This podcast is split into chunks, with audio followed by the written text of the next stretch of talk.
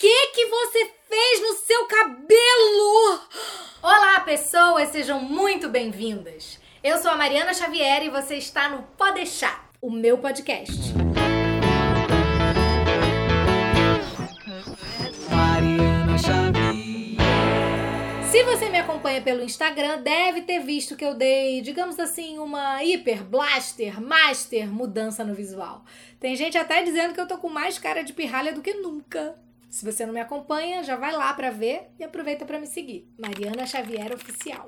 Sim, minha gente, depois de um longo e tenebroso inverno, primavera, verão, outono, enfim, um ano inteiro sem ver tinta, sem ver tesoura, sem ver salão de beleza, eu resolvi dar uma repaginada, dar uma radicalizada, me encarar de um jeito novo no espelho, tentar aí um negócio de me reapaixonar pelo meu próprio reflexo, digamos assim. Era uma garantia de que isso ia acontecer? Essa parte de me reapaixonar pelo meu próprio reflexo? Claro que não, né? Porque quando a gente resolve fazer uma coisa assim um pouco mais ousada, a gente tem que ter uma dose de coragem, porque pode ser que não dê certo. Como já aconteceu algumas vezes na minha vida e eu vou contar hoje para vocês aqui. Mas sem tentar, como saber, não é mesmo? E o bom é que cabelo cresce, né? Então se der ruim, é só ter um pouquinho de paciência que daqui a pouco dá bom de novo. Na verdade, eu resolvi falar desse tema por causa de uns comentários que eu vi depois que eu compartilhei o resultado desse corte. Eu fiz até um post lá no Instagram do canal perguntando especificamente sobre isso. Falei, quantas vezes vocês já deixaram de fazer alguma coisa que vocês tinham vontade com o cabelo de vocês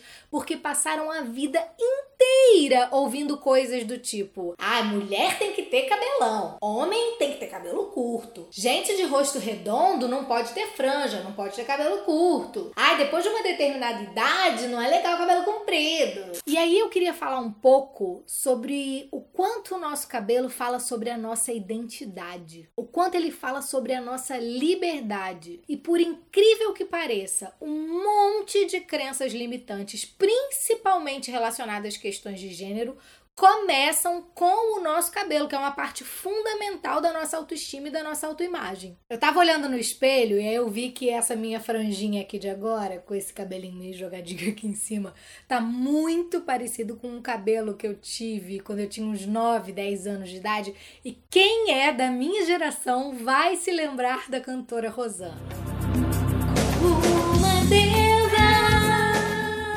Gente, eu era apaixonada pela Rosana. E eu tinha o cabelo, tipo, igual dela. Porque, né? Ídola. Não existe palavra ídola, tá, gente? É ídolo, enfim. Isso é uma grande questão, mas tudo bem. Ídola. Quando eu tinha essa idade, a Rosana estava no auge. E eu tinha um cabelão quase até a cintura e cortava essa franjinha assim, ó, meio arrepiadinha aqui do lado, meio jogadinha, parecida com ela. Inclusive me paravam na rua perguntar se eu era filha dela. Ai, eu morria de orgulho. Mas o que é engraçado é que nesta mesma época também estavam bombadíssimos Chitãozinho e Chororó, que também era um cabelo arrepiado, porém era um outro tipo de arrepiado que já era um arrepiado espetado. Eu me lembro que uma vez, nessa época aí, eu fui cortar o cabelo e o cabeleireiro errou a mão. Quer dizer, na verdade, eu não sei se ele errou a mão ou se ele simplesmente não deu ouvidos ao que eu disse que eu queria para o meu cabelo, que também é uma coisa que a gente tem que considerar aí, que a gente tem que repensar o quanto a gente está ouvindo as crianças sobre o que elas desejam com os próprios cabelos. Enfim, o fato é que eu sentei naquela cadeira querendo sair de lá a Rosana e eu saí de lá o Chitãozinho ou o Chororó. E hoje é fácil fazer piada disso, mas eu fiquei muito,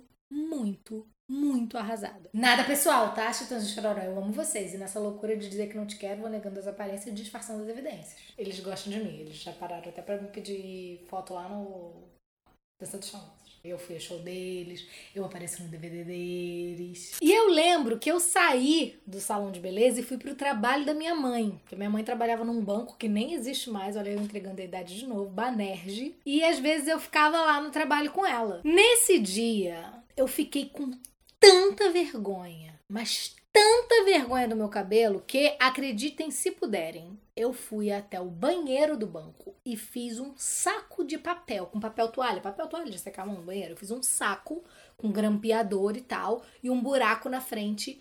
E eu achei mais confortável, mais ok, andar pela agência bancária com aquele troço na cabeça do que mostrando o meu cabelo de verdade. Depois eu me lembro também de uma situação em que eu já era adolescente e eu fui ao salão querendo cortar só um pouquinho. Sabe aquela coisa assim? Não, eu quero só dar uma paradinha para dar uma força pro cabelo crescer. E a criatura cortou, sei lá, um palmo do meu cabelo, tosou o meu cabelo. Eu saí de lá arrasada, aos prantos. Depois eu acho até que eu me acostumei, se bobear eu até gostei, mas naquele momento me olhar tão diferente do que eu pretendia sobre mim foi muito, muito, muito doloroso. A verdade é que a gente sempre espera que as pessoas a quem a gente confia o corte dos nossos cabelos respeitem os nossos desejos, mas na prática a gente sabe que não é sempre isso que acontece. E esse recado aqui não é só sobre profissionais de salão de beleza, né? Estamos falando o quê? De cuidadores de crianças e adolescentes que às vezes enganam a criança, falam, ah, vai cortar só a pontinha. Quando vê a criança sair de lá tosada, traumatizada, depois vão ter que gastar um dinheirão de terapia.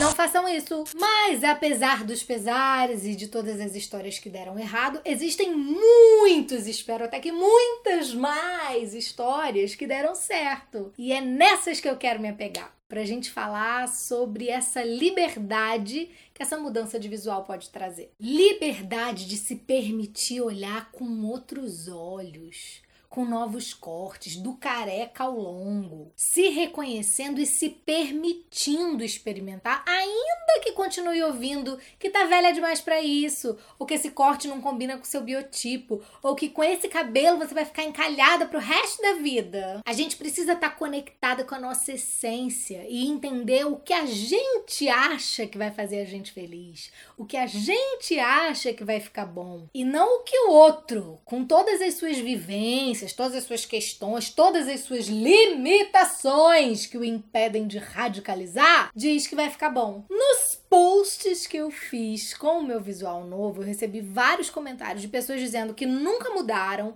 ou que até já pensaram em mudar, mas desistiram na hora H pelos motivos mais absurdos, ou porque, sei lá, o marido não gosta, ou porque achavam que ia ficar inadequado para a idade. Inadequado para quem? Para você?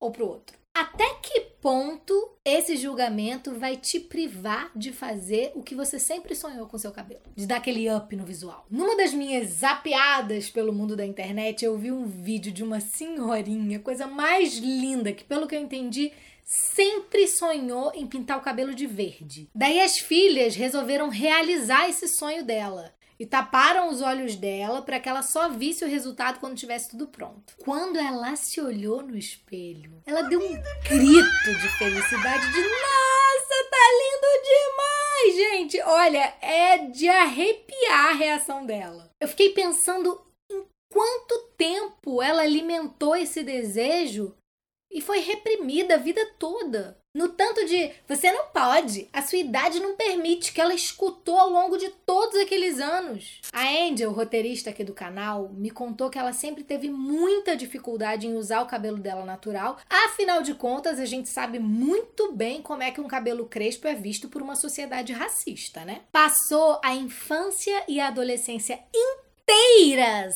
alisando o cabelo inteiras sim, porque ela começou a alisar o cabelo aos 6 anos de idade. Aliás, começou não. Começaram a alisar o cabelo dela aos 6 anos de idade. Mas toda vez que ela alisava o cabelo, ela morria de medo de perder definitivamente os cachos, porque era como se ela sentisse dentro dela que algum dia ela ainda ia usar o cabelo natural. Ela perdeu muitas festas, muitos encontros com amigos, porque às vezes não dava tempo de escovar o cabelo. E ela achava que ela não estava arrumada o suficiente. E detalhe: mesmo escovando o cabelo, ela continuava usando ele preso, porque tinha medo dele ficar alto demais. Num belo dia, quando ela já estava na faculdade, ela decidiu que ia lavar o cabelo pela manhã e sair com ele natural e só se olharia no espelho quando chegasse em casa. Passou o dia inteiro na rua sem prender o cabelo Quando chegou em casa, foi direto pro espelho e